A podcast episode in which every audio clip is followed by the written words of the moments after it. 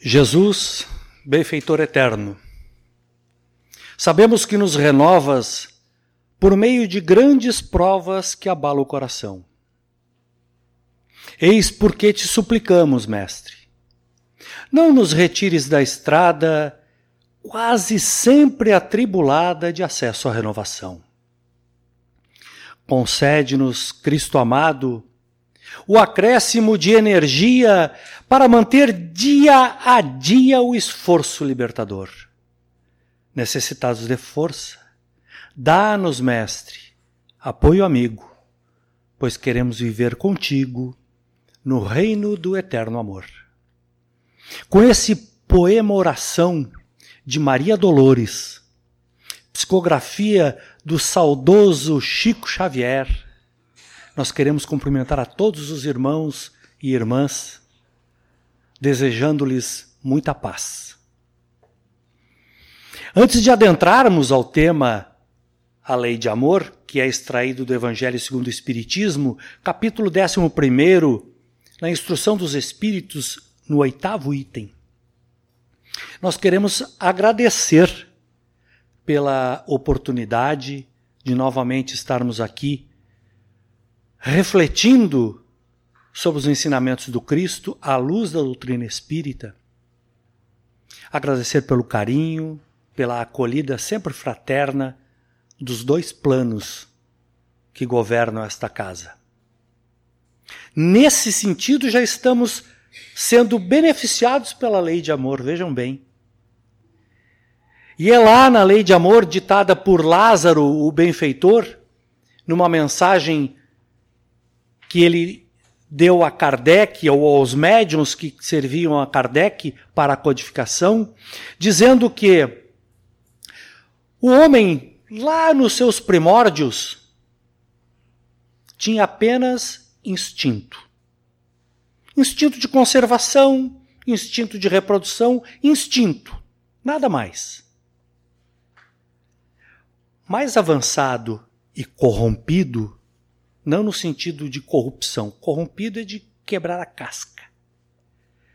Começa a ter sensações. Sensações que ainda não são a prática do amor. Um exemplo que nós costumamos dar quando falamos a esse tema, nós falamos de um índio que tem a sua companheira e ele sai para caçar. Quando retorna, ele encontra aquela companheira fazendo amor? Não, transando com outro índio. Ele saca da sua arma, mata aquele que está copulando com a sua companheira e a pega pelos cabelos ou pelos pés e leva para sua oca. E continua vida normal. São sensações. Agora, o homem mais evoluído tem sentimento. E o ponto crucial, o ponto nevrálgico do sentimento é o amor.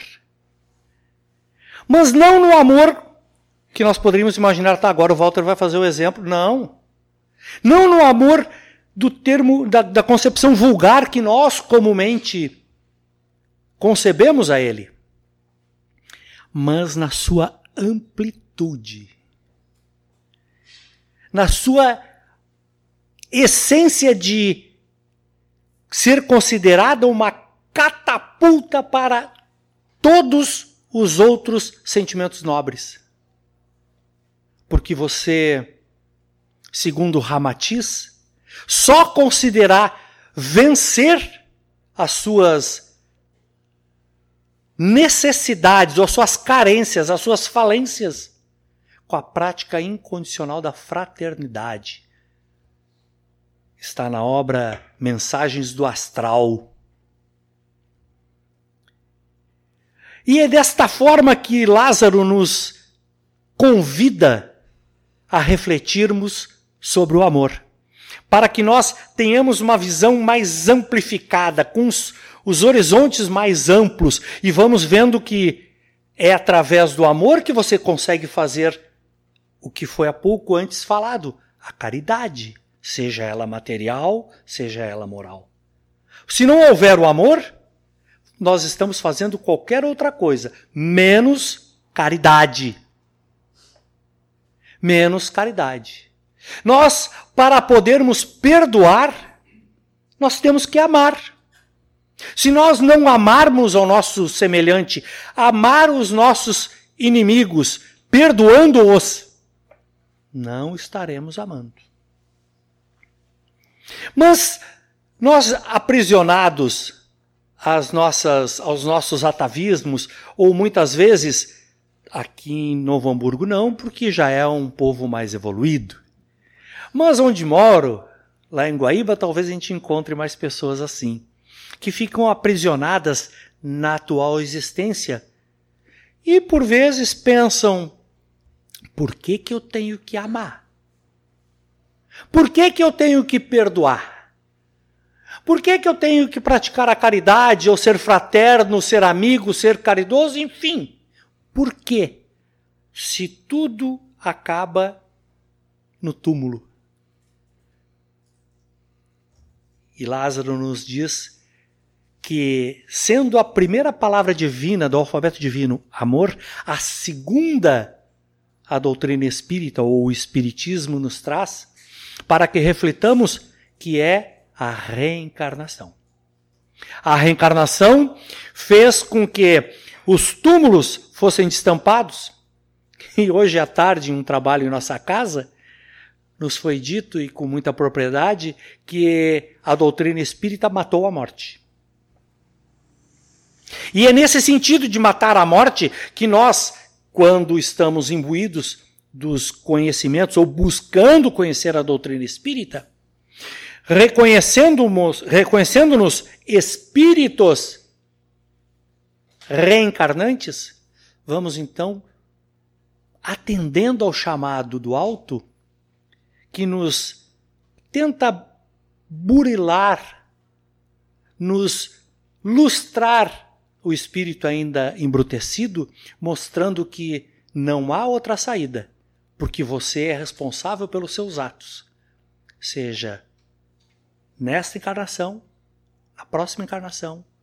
E o que hoje estamos colhendo, certamente é fruto do plantio da encarnação passada. E aí, ouvindo um grande, e este sim, não esse que vos fala, um grande palestrante, Haroldo Dutra Dias, ele nos disse que o grande desafio para o espírita convicto não é somente aprender a amar. Aprender a amar é um desafio. Mas o grande desafio é fazer com que as atitudes do presente sejam com o objetivo de lançar semente na lavoura do futuro, ou seja, o que nós estivermos fazendo hoje, colheremos na próxima encarnação. Então, sabendo que nós vamos colher aquilo que plantamos agora, por que não nos curvarmos para o amor, sabendo que somos reencarnacionistas? Certa vez, Aproximou-se de nós um rapaz em nossa sociedade espírita. E nós não estávamos fazendo porque não atendemos o fraterno, nós estávamos pela recepção. E esse rapaz se aproximou e nós notamos que ele vinha com uma carga muito pesada, uma aura muito muito pesada. E ele olhou para mim e disse: Preciso falar contigo. E eu prontamente dei dois passos, três passos, saí da recepção e tem um banco na nossa casa espírita, na, debaixo do, do, da areazinha. E eu disse para ele: Vamos sentar. Ele disse: Não, preciso conversar contigo em particular. Aí eu vi que a coisa era séria. Entramos, consegui uma sala lá, nos sentamos e ele começou a falar. Começou a me falar e fazer uma, um, um, um derramamento de problemas e de vitimização poucas vezes vi em minha vida. Falando que os amigos tinham abandonado, que os negócios não estavam bem, que a família não estava legal, porque os amigos, porque os amigos, dando a clara conotação de que estava querendo buscar a felicidade ou a infelicidade nos outros, desconsiderando que a felicidade e a própria infelicidade, por vezes, habitam em nosso coração. Somos nós os artífices de nossa própria obra. Conversamos por um bom tempo e nós notamos que ele tinha perdido algo que é primordial para qualquer ser humano: o amor próprio. Ele havia perdido. Total. Ele se anulou, se isolou. Literalmente, se isolou no mundo, porque ele achava que todo o mundo conspirava contra ele. E em se achando assim, como em achando assim que todos conspiravam contra ele, ele começou a se achar, por assim dizer, o patinho feio. A pessoa mais infeliz. E isolou-se. E nós tentamos então demovê-lo daquela daquele comportamento, daquelas ideias, porque dali para um é, estava um passo para o suicídio. Saiu assistiu à palestra, tomou passe, foi embora para casa. Passaram-se uns três, quatro meses e eu procurava por vezes ver se enxergava ele na, na, na plateia. Não enxergava e ele, um belo dia, chegou. Chegou e nós estávamos ali também. E ele veio me procurar e me deu um abraço acalorado, ou eu dei um abraço nele tentando ser acalorado. E ele me olhou e disse: Consegui vencer. o que que tu fizeste? Pensei, bom, o que que fez, né? Estava no desespero, o que que tu fizeste? Primeira coisa que eu fiz, me desarmei. Me desarmei dentro do meu lar. Depois de ter me desarmado dentro de meu lar e ter conquistado novamente a harmonia familiar, eu fui tentar e consegui me desarmar perante os meus amigos. Que quando eu puxei o assunto das dificuldades, de tudo aquilo que eu imaginava, eles olharam para mim e disseram: Tu não está batendo bem. Ninguém te fez nada. Tu simplesmente te isolaste. Nós tentamos te procurar, tu não quiseste. Nós nos retraímos. Então eu consegui ir até eles e fiz uma coisa que era extremamente difícil: pedir perdão. Quando eu pedi perdão, todos invariavelmente me perdoaram pelas grosserias e me acolheram no seu seio de amizade. E hoje eu digo com muita naturalidade, Walter, sem desejos outros, mas a minha família está reconstituída, os meus negócios estão andando bem dentro da normalidade dessa confusão toda que existe no mundo. E eu estou feliz novamente. Por que, que nós contamos essa pequena história que ocorreu em nossa casa. Porque a mola mestra para a reconstrução desses caminhos foi o amor. Não existe maneira de vitória nossa sobre nós próprios, sobre as nossas imperfeições, se nós não nos perdoarmos, não nos reconhecermos seres incompletos. Espíritos incompletos ou espíritos imperfeitos. Eu prefiro dizer incompleto. Que nós estamos a caminho da nossa completude. Estamos a cada dia, a cada atitude, a cada pensamento bem dirigido, gotejando no copo coisas boas. Ou seja, gotejando no nosso espírito coisas boas.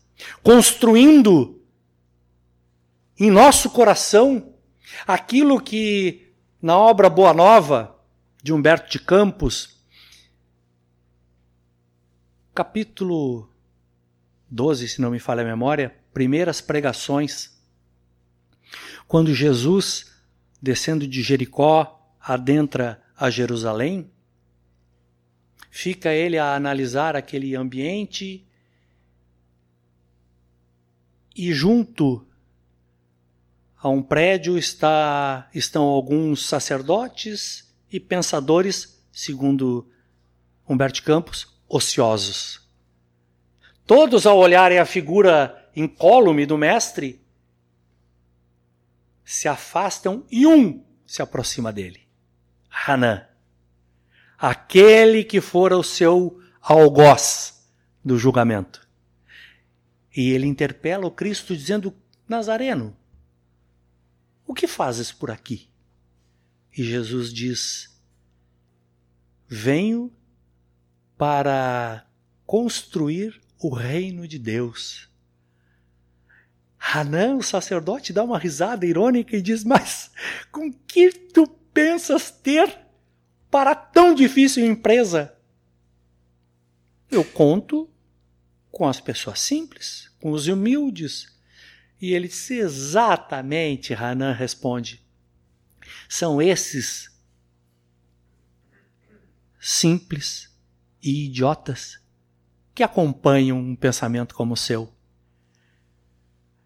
E a discussão, no bom sentido, se vai quando Jesus diz a palavra-chave.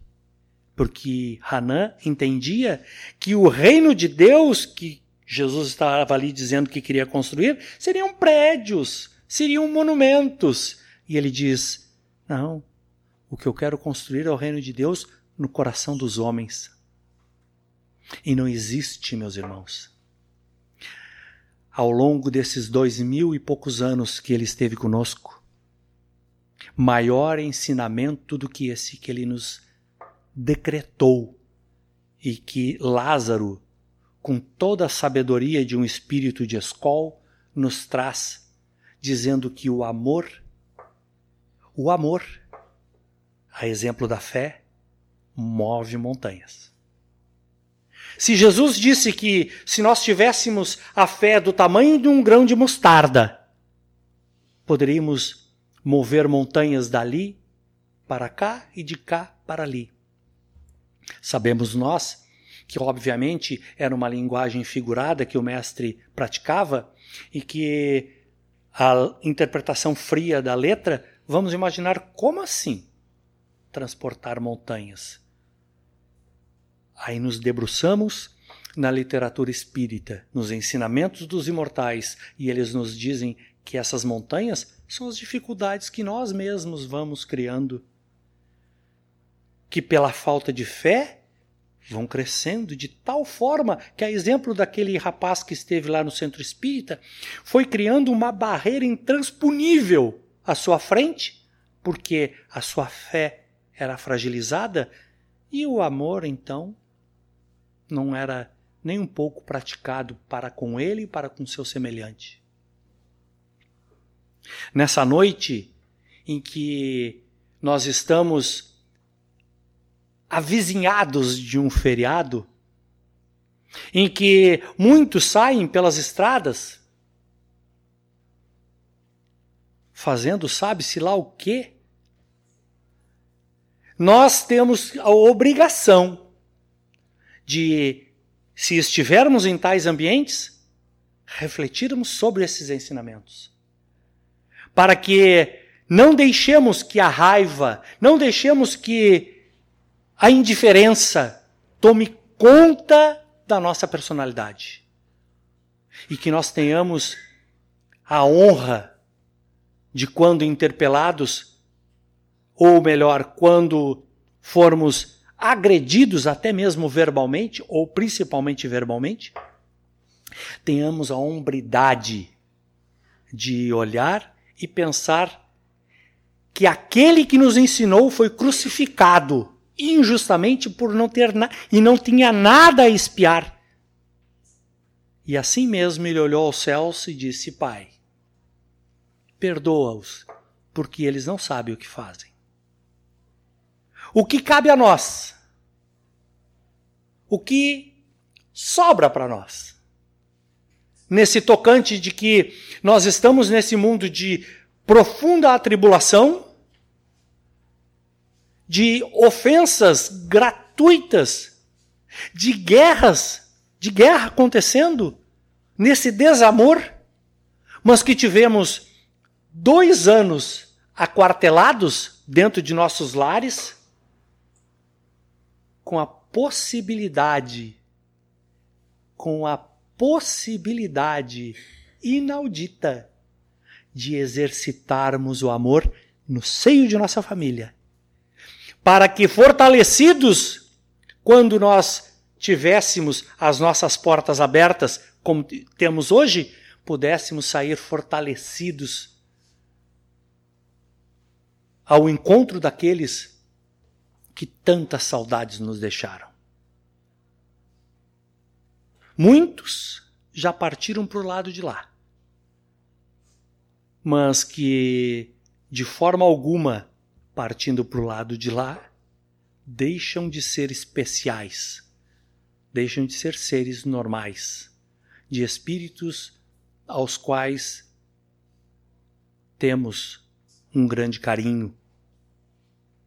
Porque ninguém, sabemos nós, ninguém ao desencarnar torna-se anjo e nem diabo nem demônio. Nós somos nós próprios, só sem a roupagem carnal.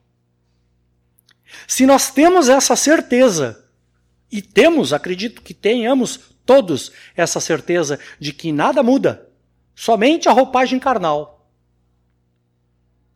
Vamos nos esforçando, trabalhando em nós, derrubando paulatinamente as barreiras que impedem a nossa evolução.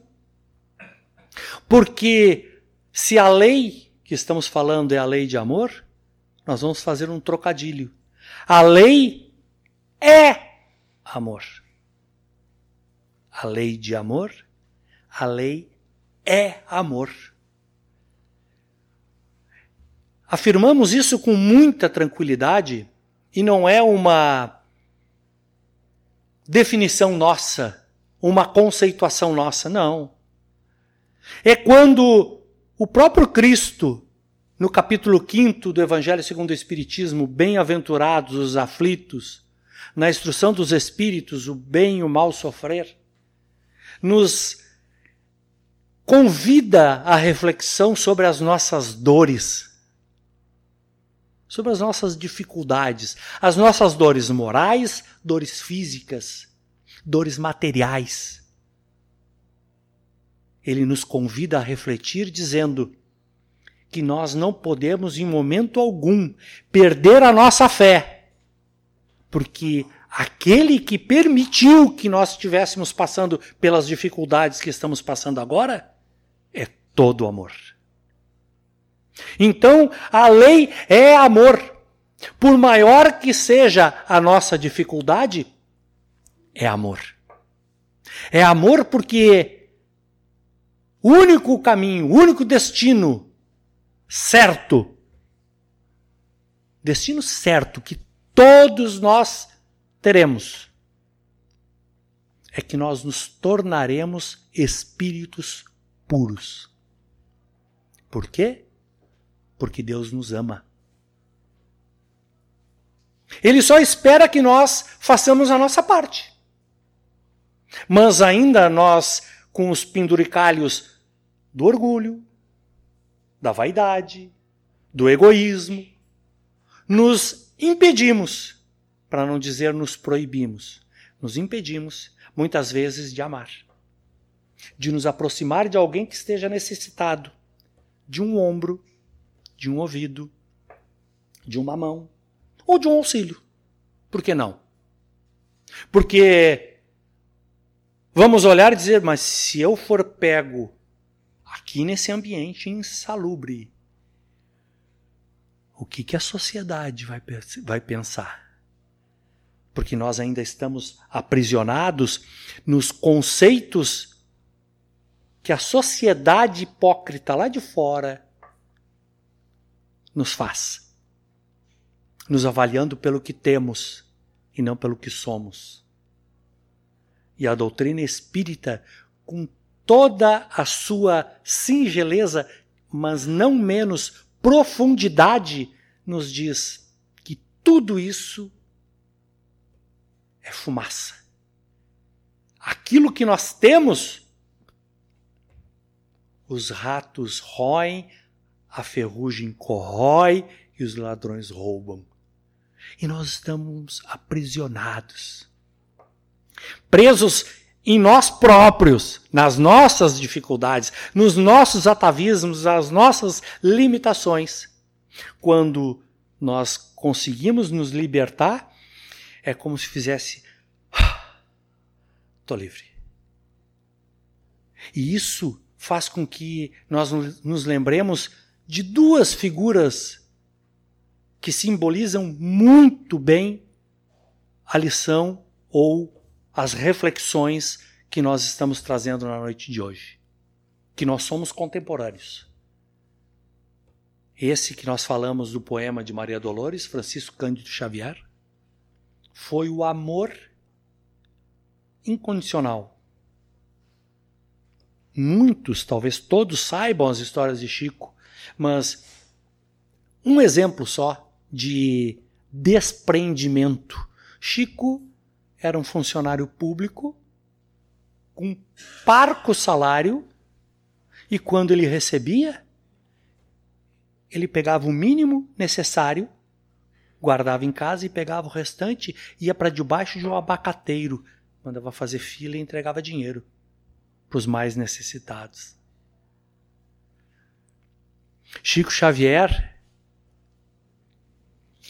uma vez fazendo feira, e o Alberto Almeida estava junto com ele. E foi acompanhar Chico fazer feira. E o Chico chegou lá, estava na fila do tomate, e o Chico pegava um tomate são e um estragado. Um são e um estragado. O Alberto Almeida olhou aquilo, bateu no ombrinho do Chico. Chico, me explica o porquê que você está pegando um tomate bom e um já maduro demais, ou até mesmo estragado. Aí ele olhou, meu irmão, pensemos bem. Se eu pegar só os bons, quem vem atrás na fila vai pegar o quê? É a exemplificação do amor no detalhe. Será que nós estamos pegando só os bons? Ou de vez em quando pegamos os madurinhos? Obviamente que nós não temos essa capacidade de desprendimento do Chico, mas é um exemplo a ser seguido. Não ir na feira amanhã e pegar só tomate ruim. Não, não é isso. É a devoção, é o carinho, é o amor ao seu semelhante, é o respeito. Faz parte do amor, da lei de amor. E outro que queremos falar é de Valdo Pereira Franco. Essa figura em comum que, com todas as dificuldades físicas que hoje assolam o seu corpo, pelos seus 96 anos, fará agora o mês que vem. 95, 96, bom, quase 100 anos. Ele não deixa um dia de trabalhar por amor. Aí nós, quando estamos um pouquinho resfriados, fugimos das nossas obrigações. Na casa espírita, na horta comunitária. Mas a grande lição que nos traz a redenção do amor, permitam-me contar mais uma pequena passagem agora de Edivaldo Pereira Franco, que é sobre o Máscara de Ferro, Quem conhece a história, perdoe-me. Mas ao sabor das minhas emoções tentarei reproduzi-la. Divaldo, por longos anos, longos anos, sofreu de obsessões terríveis. Terríveis. A ponto de, certa vez, estando numa cidade litorânea, ele entrou em transe, abriu a porta do quarto, da hospedaria, da hospedagem onde estava, e entrou dentro d'água. Sendo que Divaldo desvia de poça d'água, porque não sabe nadar. E junto a ele estava o saudoso tio Nilson. E o tio Nilson começou a observá-lo pela janela e disse: O que está acontecendo com Divaldo? e foi acompanhando de longe, eu não vou deixar afogar. Aí quando a água bateu pelo queixo, Divaldo saiu do transe e saiu da água. Tio Nilson perguntou a ele: O que, que houve, querido? E disse: Ah, depois eu te falo. Foi.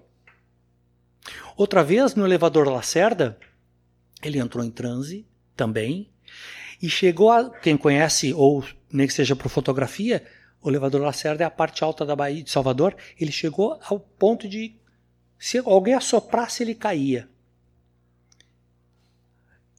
E conseguiu dar o passo atrás e evitou o suicídio. As duas vezes para suicidar-se.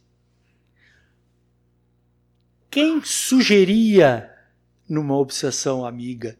Quem o obsidiava de tal maneira tentando fazer com que ele se tornasse um suicida, era um espírito que começou a se apresentar a ele e, e quando Divaldo pediu para que ele se identificasse, ele disse: Me chame de máscara, máscara de ferro, fazendo alusão àquela história dos três mosqueteiros.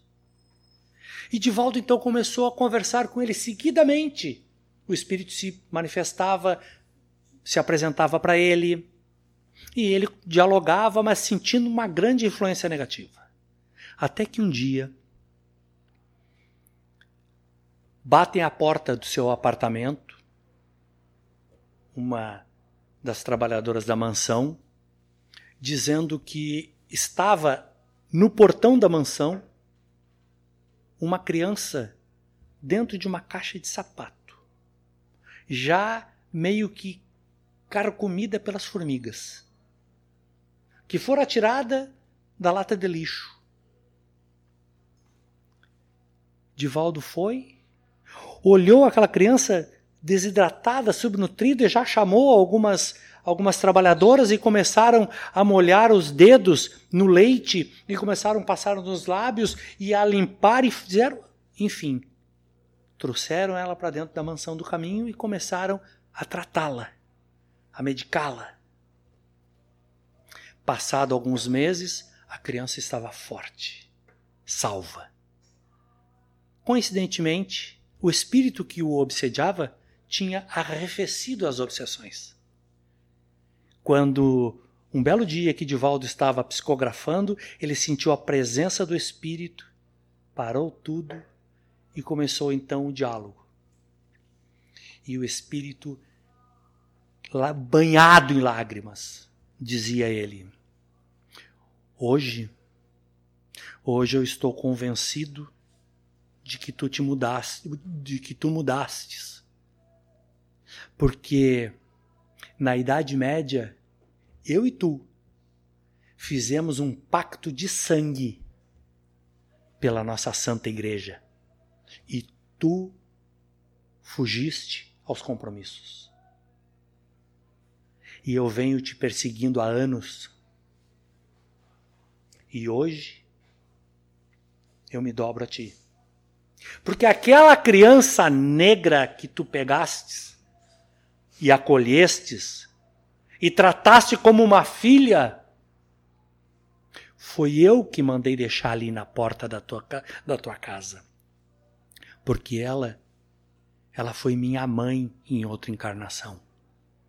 E eu queria saber até que ponto tu te desprenderia e amaria uma pessoa, um ser daquele estado a ponto de salvá-la e tratá-la como filha que tu adotaste. Sabemos que Divaldo tem mais de 500 filhos. O Espírito então disse, para concluir, dizendo: Hoje não serei mais o teu algoz. A partir de agora, trabalharei junto contigo. A pergunta que nos cabe para encerrar as nossas reflexões é: quantos máscaras de ferro nós temos à nossa volta? Aguardando que nós demonstremos, sim, que não somos mais aqueles inconsequentes do passado, irresponsáveis de vidas pretéritas e que estamos paulatina e esforçadamente tentando melhorar, tentando nos transformar em seres melhores. E só nos tornaremos, me atrevo a dizer, só nos tornaremos seres melhores quando nós permitirmos que as luzes dos ensinamentos da doutrina espírita encontrem guarida em nosso coração, assim como Jesus disse a Hanan: Estou aqui para construir o reino de Deus no coração dos homens. Muitíssimo obrigado, que Jesus nos mantenha em sua paz.